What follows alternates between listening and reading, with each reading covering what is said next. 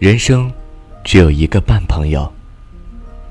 从前，有一个仗义的、广交天下豪杰的武夫，临终前对他的儿子说：“别看我自小在江湖闯荡，结交的人如过江之鲫，其实我这一生就交了一个半朋友。”儿子纳闷不已，他的父亲就贴近他的耳朵，交代了一番。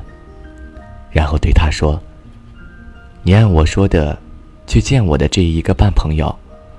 朋友的要义，你自然会懂得。”儿子先去了父亲认定的一个朋友那里，对他说：“我是某某的朋友，现在正被朝廷追杀，情急之下投奔你处，希望予以搭救。”这人一听，容不得思索。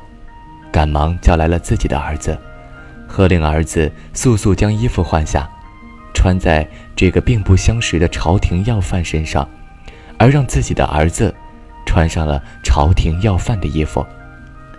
儿子明白了，在你生死攸关的时候，那个能与你肝胆相照，甚至不惜割舍自己的亲生骨肉来搭救你的人，可以称作是你的一个真正的朋友。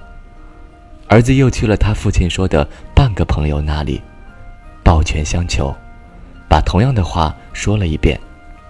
这半个朋友听了，对眼前这个求救的朝廷要犯说：“孩子，这等大事我可救不了你，我给你足够的盘缠，你远走高飞，快快逃命，我保证不会告发你。”儿子明白了，在你患难的时刻。